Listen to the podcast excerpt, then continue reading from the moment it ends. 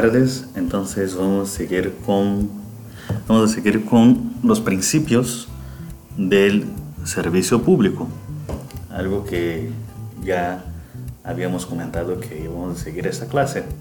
Bueno, siendo relacionado el servicio público a la colectividad, los servicios públicos están a cargo del Estado o de sus delegados, que deben obedecer a ciertos principios, algunos estándares eh, compatibles con quien suministra este servicio y los destinatarios, el régimen a que se sujetan.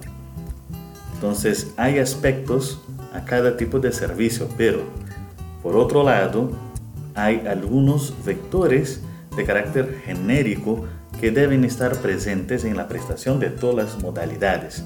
Estos aspectos genéricos constituyen el principio regidor del servicio público.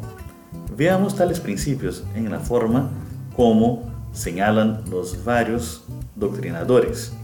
El primer principio es el principio de generalidad. El principio de generalidad se presenta en doble fase. Significa, de un lado, que los servicios públicos deben ser prestados con la mayor amplitud posible Vale decir, debe beneficiar el más grande número posible de individuos.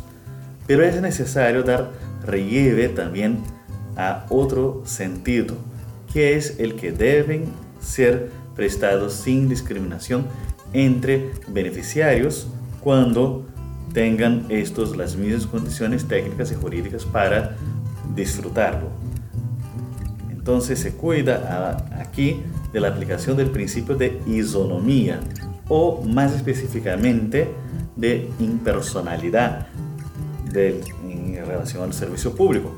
Algunos autores denominan este modelo como principio de la igualdad de usuarios, destacando por tanto la necesidad de que no haya preferencia arbitraria.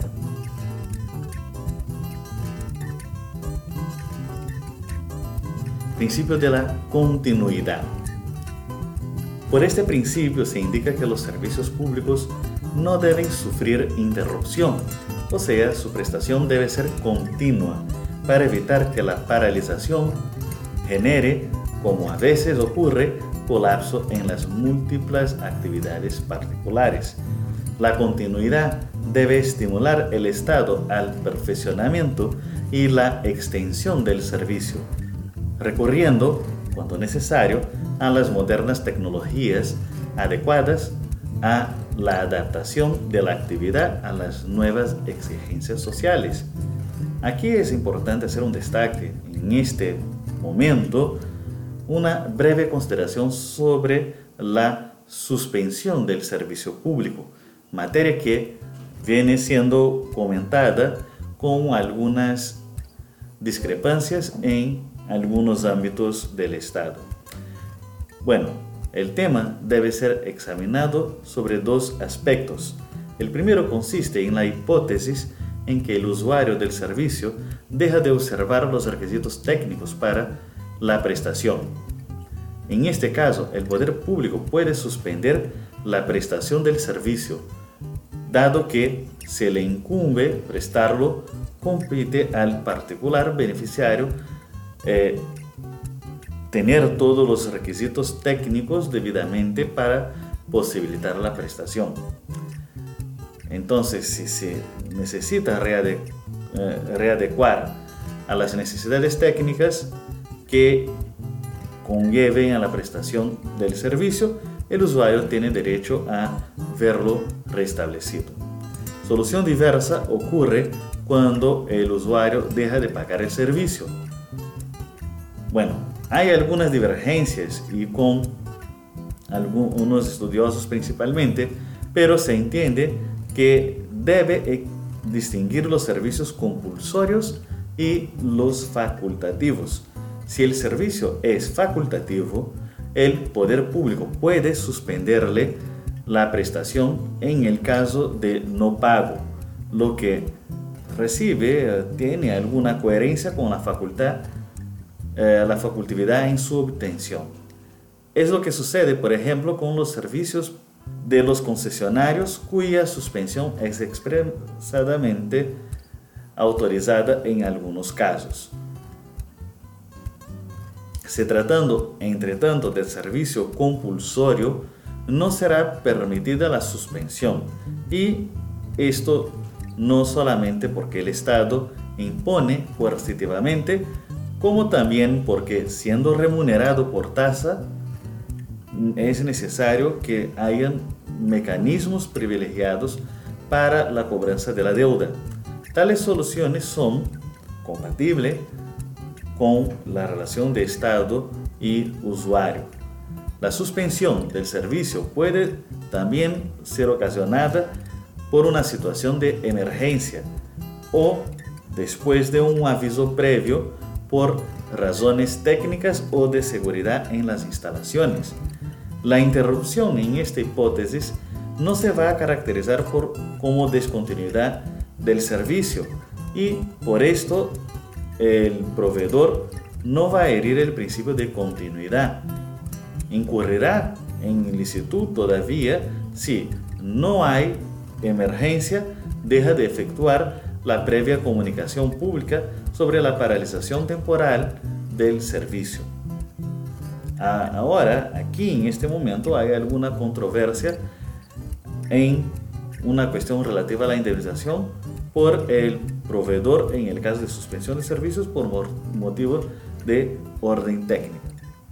¿Puede la ley establecer límites de tolerancia para que el servicio sea lícitamente interrumpido o delegar a la administración el poder de hacerlo? Con todo, con todo en el silencio de, ley, que decir, cuando la ley no prevé, se entiende que el usuario debe ser indemnizado por los perjuicios que compruebe que decurren de la paralización, aunque el ejecutor haya realizado la comunicación previa.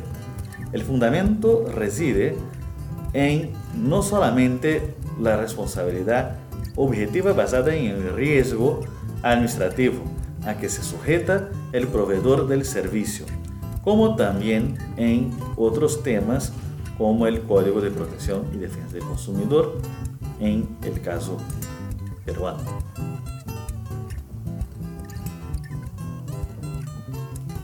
En este caso, el proveedor responde independiente de culpa por la reparación del daño al consumidor por defecto relativo a la, a, la prestación del servicio.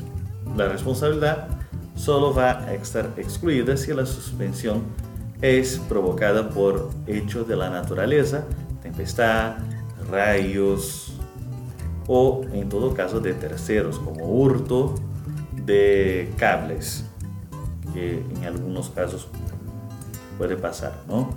Es, bueno, entonces la doctrina viene considerando que los servicios específicos y divisibles pueden ser remunerados por tasa o precio. En el primer caso, los servicios son prestados por el Estado que tiene invertido en sí el uso imperio, siendo inherente a su soberanía de forma que no pueden ser transferidos al particular, pues que al final eh, tienen como objetivo solamente cubrir los el costo de la ejecución, como por ejemplo algunas tasas. ¿no? En el segundo, la remuneración tiene por la naturaleza contractual y los servicios que posibilitan la obtención de ganancias pueden ser delegados a particulares y el, al propio Estado cuando los ejecuta se, se quita la potestad actuando como particular. En lo que se refiere al servicio de abastecimiento de agua, hay alguna divergencia cuanto la suspensividad o no del servicio. Hay comprensión en el sentido de que no puede ser suspendido por el prestador porque es, es impuesto obligatoriamente al poder público y remunerado por eh, tasa en todo caso. Bueno, siguiendo entonces algunos temas para eh, continuar. El principio de eficiencia. Debe el Estado prestar sus servicios con la mayor eficiencia posible. Conexo con el principio de continuidad, la eficiencia reclama que el poder público se actualice con los nuevos procesos tecnológicos, de modo que la ejecución sea la más provechosa con menor dispendio, quiere decir con menor pago.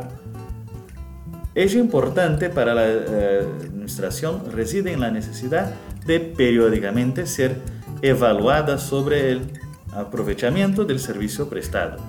De esta manera podrá ser ampliada la prestación de ciertos servicios y reducidos en otros casos, procediéndose la adecuación entre el servicio y la demanda social.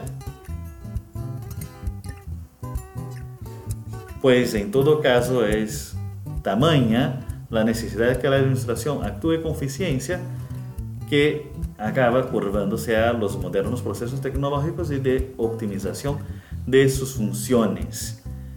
y aquí hay que siempre estar actualizando y mejorando la, la, la prestación de los servicios. Principio de modicidad. Significa que el servicio debe ser remunerado a precios módicos, quiere decir, a precios bajos, debiendo el poder público evaluar el poder adquisitivo del usuario para que por dificultad financiera no se, eh, no se esté alejando este beneficiario del servicio. Entonces es acertada la idea basada en este principio que dice que traduce de la noción de que la ganancia, que es la meta de la actividad económica, no es objetivo de la función administrativa, debiendo el eventual resultado económico positivo eh, decorrer de la buena gestión de los servicios, siendo cierto que en algunos de ellos, por su turno, tienen que ser por factores diversos, esencialmente deficitarios, o hasta incluso gratuitos. Bueno, estos son los principios básicos, algunos vamos a comentar en clase un poco más porque requieren de este comentario, sin embargo, son los más necesarios. Siguiendo, uh, comentar un poco sobre el usuario en sí, ya que hemos comentado del proveedor, quien ofrece el servicio público, aquí hablamos también del usuario. Bueno, independiente del hecho del servicio ser prestado por la administración o por sus delegados, el agente ejecutivo del servicio, sea la propia administración o la concesionaria, tiene la obligación de proveer el servicio al usuario o consumidor en los términos fijados en leyes y reglamentos.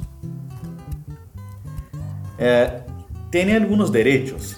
Bueno, el derecho fundamental del usuario es el derecho de recibir el servicio, desde que de manera debida, siempre. Ese derecho sustantivo es protegido por la vía judicial y la acción debe ser movida en fase de la entidad competente para la prestación recusada. Puede el interesado valerse de cualquier vía idónea para poder tener su derecho líquido y cierto. En verdad, de nada serviría tener el derecho sin la acción para protegerlo. Se nota, por otro lado, que ni todo servicio público puede ser objeto de acción con miras a la ejecución obligatoria en favor del administrado.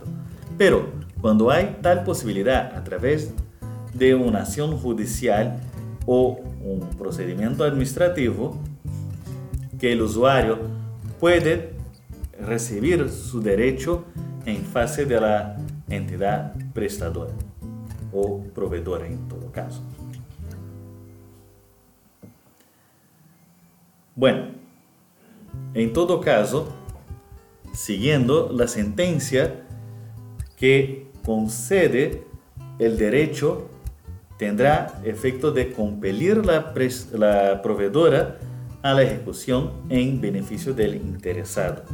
Además del derecho al servicio, la doctrina reconoce aún el derecho a la indemnización en el caso de que se, el servicio sea dado de, de manera inadecuada o en todo caso que se interrumpa la prestación provocando en todo caso un perjuicio al interesado. La eh, cuando la protección del usuario sea elevada a precepto constitucional, que es el caso, es la, la Constitución prevé la creación de leyes para disciplinar las reclamaciones relativas a, al servicio público. La ley es, en todo caso, necesaria aunque no tengamos en todos los casos. Bueno, deberes del usuario. Algunos servicios no exigen propiamente cualquier deber por parte del administrado. El poder público los ejecuta sin onus de cualquier naturaleza para ellos, para sus destinatarios. Otros por otro lado, no dispensan esto, quiere decir un onus, por el particular, determinados requisitos para el recibimiento de ellos o para que no sean interrumpidas las de alguna forma. Tales requisitos representan deberes del administrado y pueden ser de tres órdenes. Administrativa, en que concierne a algunos datos que deben ser presentados por el interesado junto a la administración técnica relativas a las condiciones técnicas necesarias para que la administración provee eh, este servicio y pecuniaria en lo que se refiere a la, al pago del servicio. Respecto a la ejecución del servicio, ya hemos visto que la titularidad del servicio público pertenece al Estado, objetivando atender alguna, algunos reclamos de la colectividad. Nadie sino el poder público tendría mayor interés de, en proveerlos. Y por esto se llega a considerarlos como la propia esencia del Estado. Todavía interesa al Estado dividir algunas veces la tarea de ejecutarlos y en este caso hay algunos momentos que se debe utilizar la, eh, el privado. Entonces aquí podríamos dividir la ejecución en ejecución directa e indirecta. La ejecución directa es aquella a través del cual el propio Estado provee directamente el servicio público. Acumula entonces la situación de titular y proveedor del servicio. Las competencias para esta función son distribuidas entre diversos órganos que componen la estructura administrativa de, de la persona que provee. El Estado debe ser entendido aquí en el sentido de persona pública que eh, tiene la obligación de proveer. Así, se puede decir que la ejecución directa de los servicios públicos está a cargo de distintos distintos organismos del Estado. Ya la ejecución indirecta se da cuando los servicios son providos por entidades diversas y el Estado por su connivencia transfiere los encargos a otras personas, pero nunca deja de tener esta potestad, quiere decir, la potestad de proveer estos servicios y tiene el deber de control sobre estas personas que proveen estos servicios.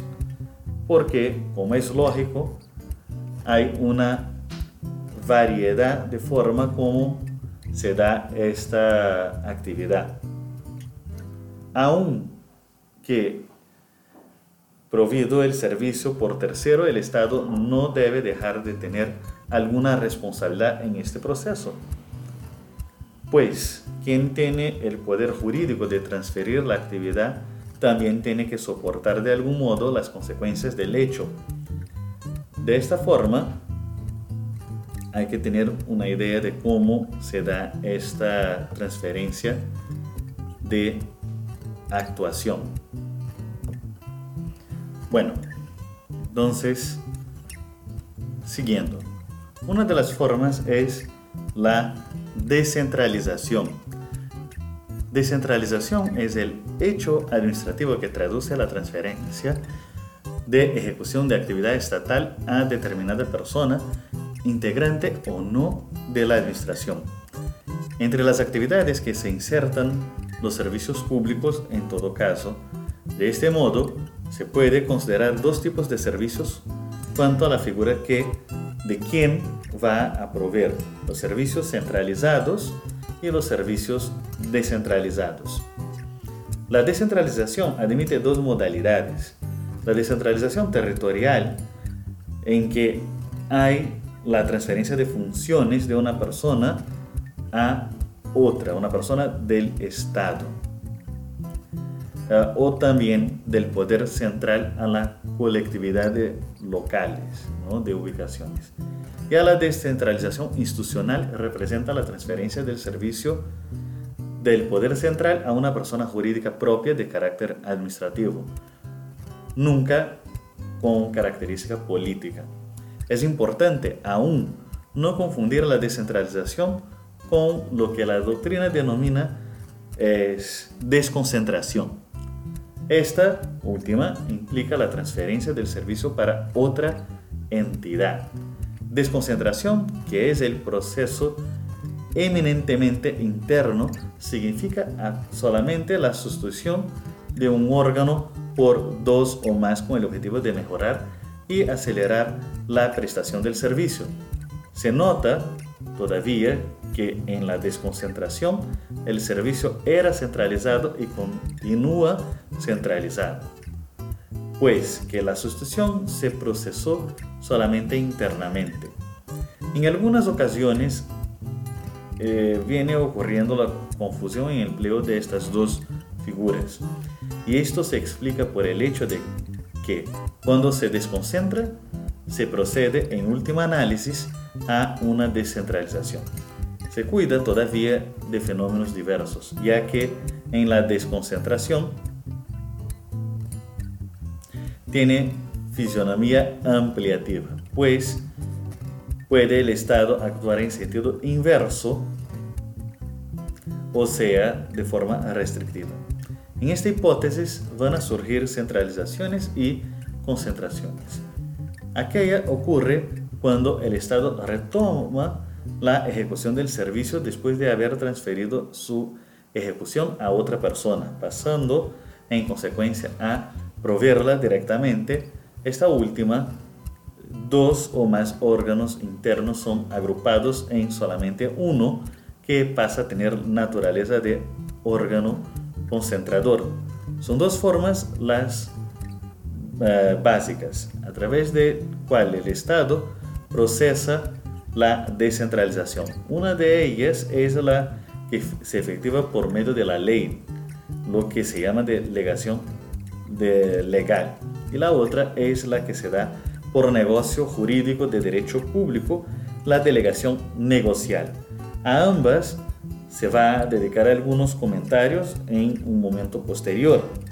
Antes, es necesario eh, entender que autorizada doctrina, doctrina enseña que tales instrumentos con denominaciones respectivamente de descentralización por otorga o delegación, se entiende que por la primera el poder público transfiere la propia titularidad del servicio, al paso que la segunda transfiere, bueno, segunda a transferencia tiene por algo solamente la ejecución del servicio.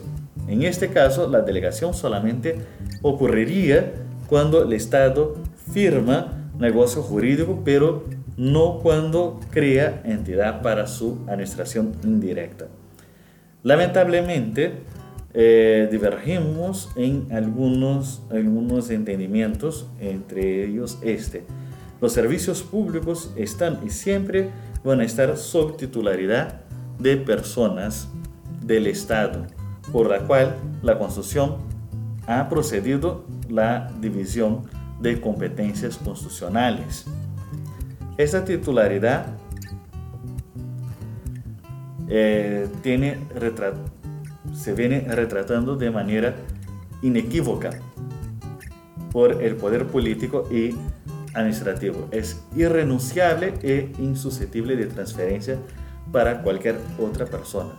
Resulta, por consiguiente, que el algo de la descentralización es tan solamente la transferencia de ejecución del servicio delegado y nunca de su titularidad. Lo que cambia es solamente el instrumento quien se da la delegación. En una hipótesis, el instrumento es la ley, que además de delegar el servicio, crea la entidad que va a ejecutarlo. En cuanto en la otra es un contrato, posesión o permisión de servicios públicos para personas ya existentes. Pero en ambos los casos, el hecho administrativo es sin duda la delegación. El fundamento eh, de que la delegación solo atinge, solo llega a la ejecución del servicio reside en la circunstancia de que de cualquier momento, dependiendo de las condiciones administrativas añaladas por el Estado, podrá este extinguir la delegación siendo revocada la ley en la cual fue conferida, sea extinguiendo de alguna forma la concesión o la permisión, como por ejemplo ocurre eh, con la recesión anticipada o con, eh, con algún término final de ajuste. El fenómeno administrativo entonces tendrá carácter inverso, cual sea el retorno a la centralización. Entonces, aquí terminamos esta pequeña parte y espero que ustedes hayan comprendido y cualquier cosa me pueden, me pueden preguntar sin ningún problema. Pero aquí terminamos esta parte de hoy día. Gracias.